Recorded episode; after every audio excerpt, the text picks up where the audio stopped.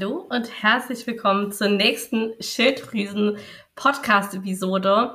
Heute mit einem ganz, ganz spannenden Thema. Und zwar geht es um das Thema Selen. Also was macht Selen, was ist Selen und wie beeinflusst Selen deine Schilddrüse?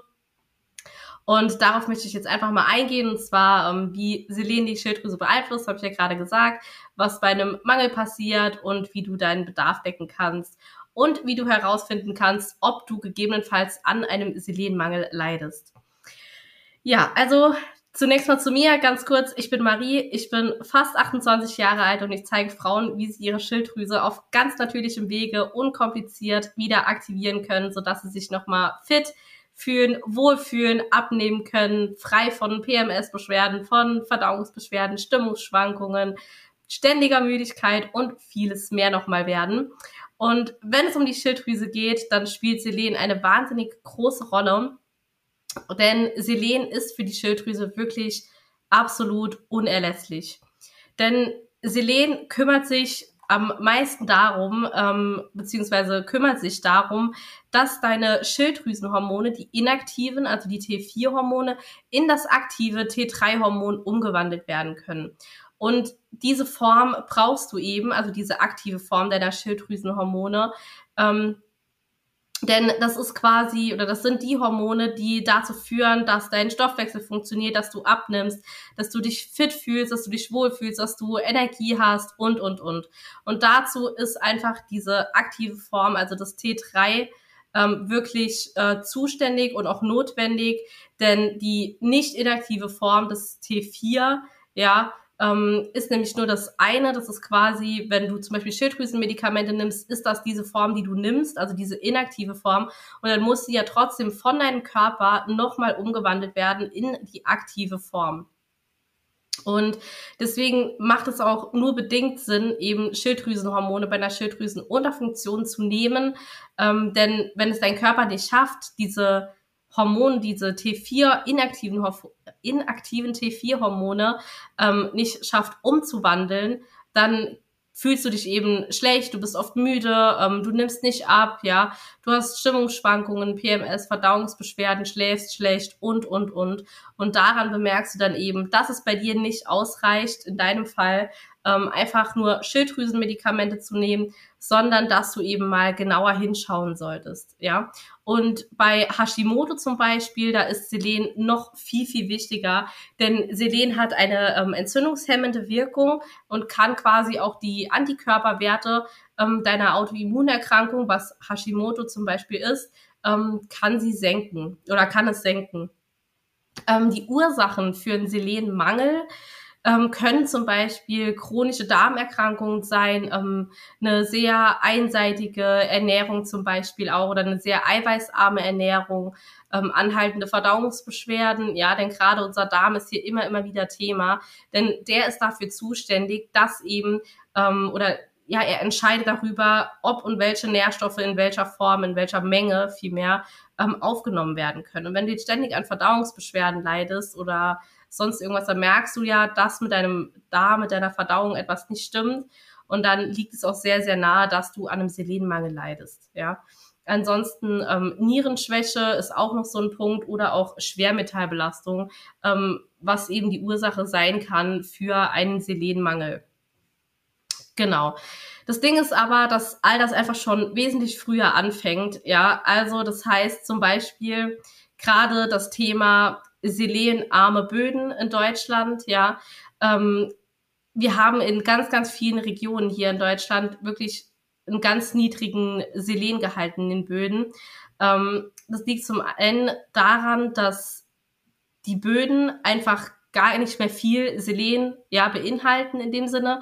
Ähm, dann die Lebensmittelverarbeitung, also der Verlust quasi von Selen während der Lebensmittelverarbeitung selbst kann eben dazu führen, dass in den Lebensmitteln selbst gar nicht mehr so viele oder so viel Selen enthalten ist. Ja, generell zwar Nährstoffe, aber jetzt in dieser Podcast-Folge geht es wirklich um äh, Selen. Ansonsten, genau, ähm, die Ernährungsgewohnheiten, also eine einseitige Ernährung, wie ich schon gesagt habe, ähm, ist auch sowas, was eben dazu führen kann. Ähm, woran bemerkst du jetzt, dass du eventuell einen Selenmangel haben könntest? Ähm, wenn du es jetzt noch nicht messen lässt oder gemessen lassen hast, ja, dann kannst du schon mal vielleicht anhand dieser Symptome, die ich dir jetzt aufzähle, ähm, vielleicht schon mal so eine Tendenz oder eine Vermutung ähm, ja, bestätigen in dem Sinne. Also Symptome eines Selenmangels können zum Beispiel ähm, oder kann Müdigkeit sein, ähm, eine verminderte Leistungsfähigkeit, also dass du dich schwer konzentrieren kannst, generell Konzentrationsschwierigkeiten, Gedächtnisstörungen. Ähm, ansonsten so weiße Flecken hier auf den Fingernägeln zum Beispiel. Ähm, dünne Haare, Haarausfall, eine blasse Haut, brüchige Nägel, ähm, eine erhöhte Infektanfälligkeit, also dass du ziemlich häufig irgendwie krank wirst. Ansonsten eine Schilddrüsenunterfunktion ähm, und ein Mangel an Selen ist jetzt auch ganz, ganz wichtig an dieser Stelle. Ähm, nicht nur wichtig für Menschen, ähm, die Schilddrüsenprobleme haben, beziehungsweise es kann nicht nur problematisch für Menschen mit Schilddrüsenproblemen werden, sondern eben auch für alle anderen Menschen, ja. Denn ein Selenmangel kann eben zu einer schlechteren Nierenfunktion zum Beispiel führen, zum einen, ja, zum anderen ähm, zu einer erhöhten Entzündungsreaktion im Körper, zu einem erhöhten Krebsrisiko. Also das ist wirklich, ähm, ja, ein ganz, ganz essentieller, wichtiger Stoff, auch für Menschen, die jetzt nicht an einer Schilddrüsenunterfunktion oder generell an Schilddrüsenproblemen leiden. Ähm, die Frage, die du dir jetzt vielleicht stellst, ist ja, wie viel Selen brauche ich denn jetzt überhaupt?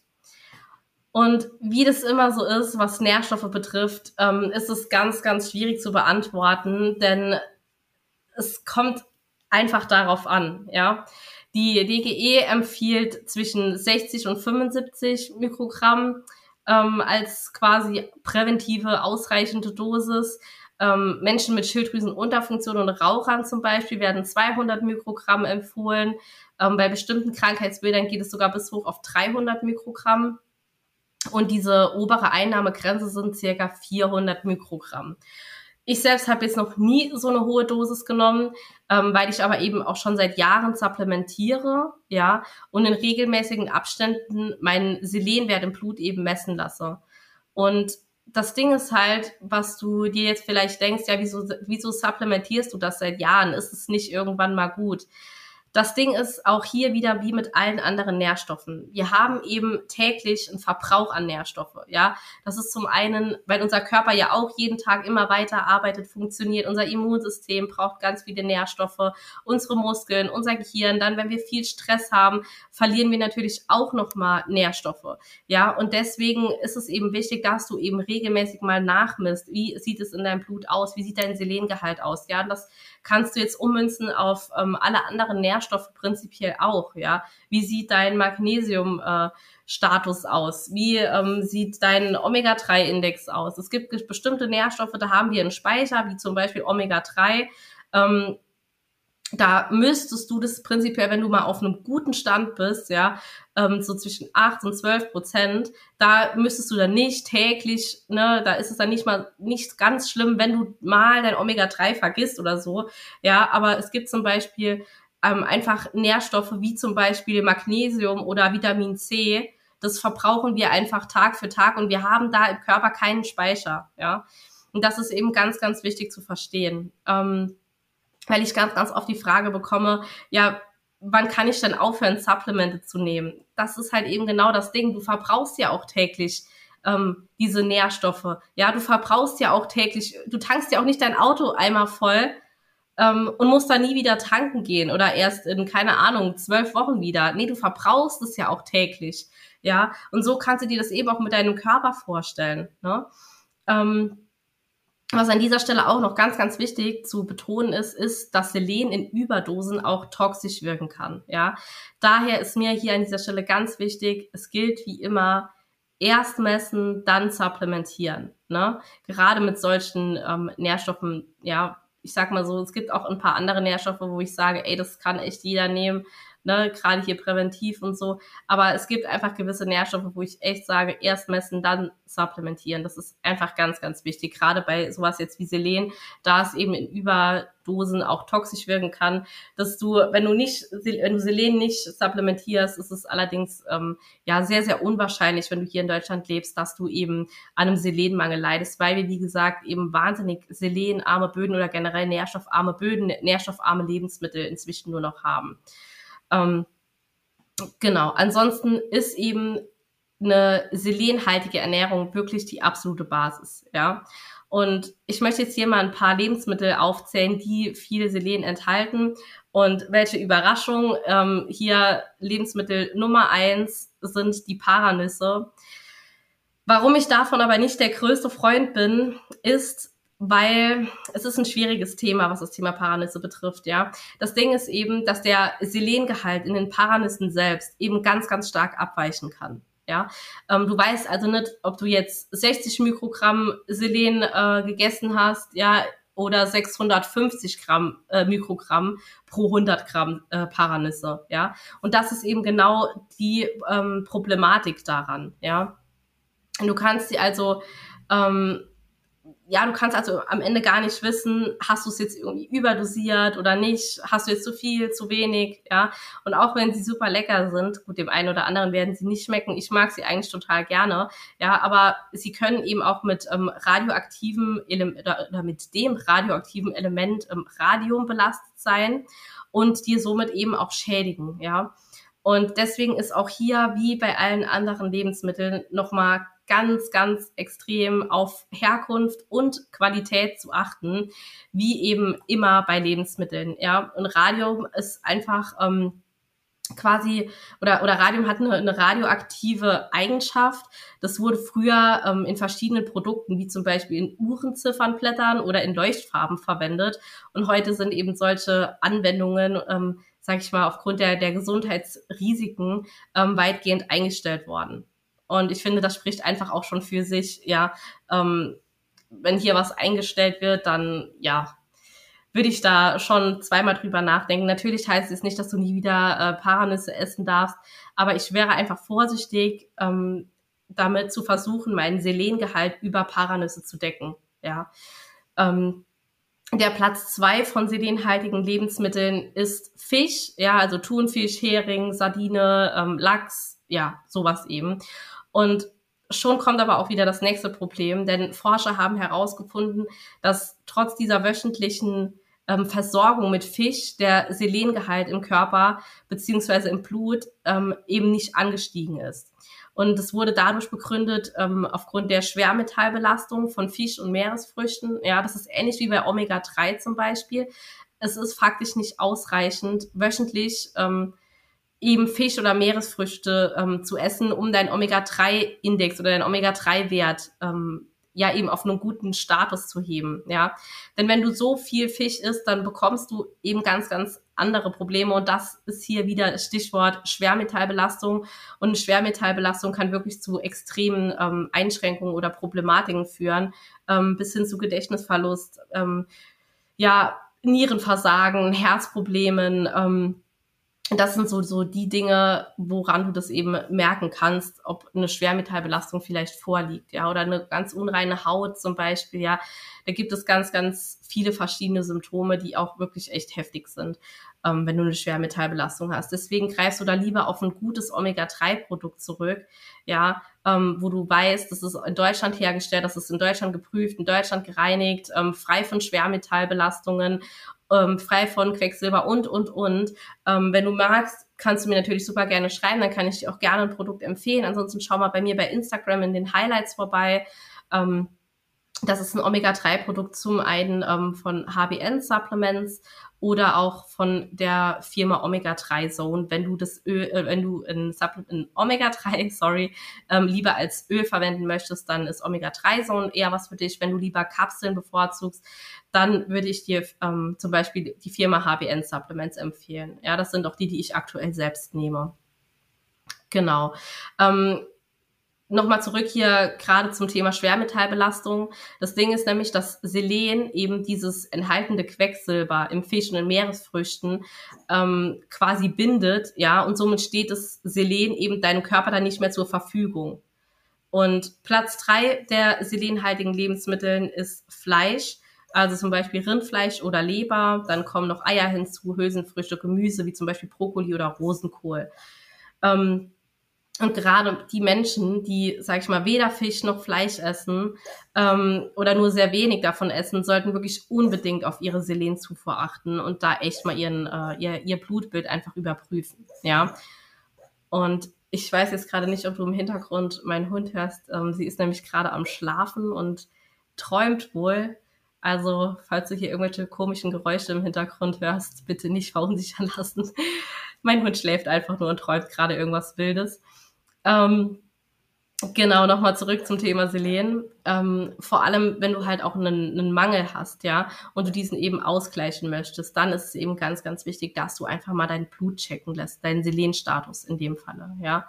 Und wie gesagt, wenn du supplementieren möchtest, achte hier wirklich auf die Qualität und die Reinheit ähm, eines äh, Produktes auch wieder, ja, wie beim Omega-3 auch. Ähm, denn das ist einfach wirklich das A und das O. Denn es gibt auch wieder ganz, ganz viele verschiedene Formen von Selen. Ähm, das ist eben genau wie bei Magnesium zum Beispiel. Da empfehle ich dir absolut nicht, in die Apotheke zu gehen, in den Drogeriemarkt, in den Supermarkt oder, oder, oder. Denn das sind meistens viel zu niedrig dosierte Produkte, ähm, ja, die einfach im Prinzip rausgeschmissenes Geld sind, weil du somit einfach nur teures Pipi hast in dem Sinne, ja. Ähm, genau, dann die Dosierung von deinem Selen. Ähm, Produkt hängt letztendlich auch wieder von deinem Selenspiegel im Körper ab, ja. Und daher nochmal hier an dieser Stelle messen, messen, messen, nicht raten ähm, und dann erst supplementieren. Ähm, was auch noch wichtig zu erwähnen ist, ist, dass Selen eben auch andere ähm, Nährstoffe braucht, um eben wirken zu können. Und dazu zählt zum Beispiel Vitamin E, ähm, Eiweiß, Jod, Vitamin A, Omega-3, ähm, Magnesium, Zink, B-Vitamine. Ne? Aber natürlich ist auch hier wieder die Basis eine nährstoffreiche Ernährung mit ausreichend guten Kohlenhydraten, mit hochwertigen Proteinquellen, mit gesunden Fetten und, und, und. Denn das ist quasi in Summe das ganze Grundgerüst eben für einen stabilen ähm, Hormonhaushalt, ja, oder eine, eine gesunde Hormonbalance. Ne? Ähm, Genau, und nochmal zurück, Selen ist nicht nur wichtig für die Schilddrüse, ähm, denn es hat auch ganz, ganz viele andere wahnsinnig geile Vorteile, wie zum Beispiel, ähm, ja, wenn du Hauterkrankungen hast, ähm, wenn du eine proteinarme Ernährung hast, wenn du Magen-Darmerkrankungen äh, hast, wenn du genau nochmal eine Schwermetallbelastung hast, ähm, bei Depressionen zum Beispiel und auch bei bestimmten Krebserkrankungen. Ähm, vor allem aber ist Selen wirklich ein wahnsinnig gutes Antioxidant, ja. Also Selen ist wirklich mehr als ja irgendetwas Unnötiges. Ne? Es ist wirklich es ist es definitiv wert und da mal einen Blick drauf zu werfen.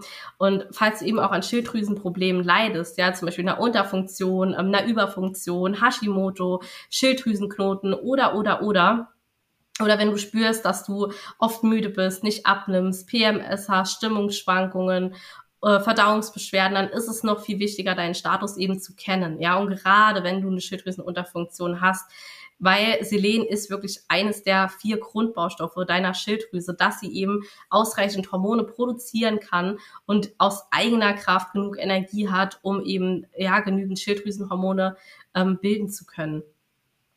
Und daher nochmal hier der Reminder, check einfach mal die Lage, wie dein Selen ähm, aussieht im Blut. Ne? Und hier ganz, ganz wichtig, Selen im Vollblut zu messen nicht im Serum. Das ist nämlich das, was häufig bei den Ärzten gemacht wird. Dann sieht es bei dir aus, als wäre alles in Ordnung. Deswegen Selen im Vollblut zu messen, ja. Und auch noch ganz, ganz wichtig, ähm, wenn du zum Beispiel auch Schilddrüsenmedikamente nimmst und du spürst, dass es dir nicht gut geht, dann lohnt es sich auch mal definitiv einen Blick ähm, nochmal dahin zu werfen auf dein Selengehalt. Denn wie gesagt, Selen ist in deinem Körper dafür absolut essentiell, dass diese Medikamente, diese inaktive Form T4, die du quasi durch Thyroxin zum Beispiel deinem Körper gibst, dass diese Form eben in die aktive Form umgewandelt werden kann. Ja. Und wenn du dich jetzt ein kleines bisschen lost fühlst, überfordert fühlst und du gar nicht weißt, wo du ansetzen kannst, dann darfst du mir super gerne für ein unverbindliches Erstgespräch ähm, schreiben, denn das ist Teil meines Coachings, dass wir hier uns einfach mal dein Blut anschauen. Und ich rede hier auch nicht von einem klassischen großen Blutbild, das du beim Hausarzt bekommst, sondern wirklich von einem ganzheitlichen Blutbild, wo unter anderem auch natürlich Selen mitgetestet wird. Ähm, das ist nämlich, wie gesagt, einer der vier Grundbaustoffe für deine Schilddrüse.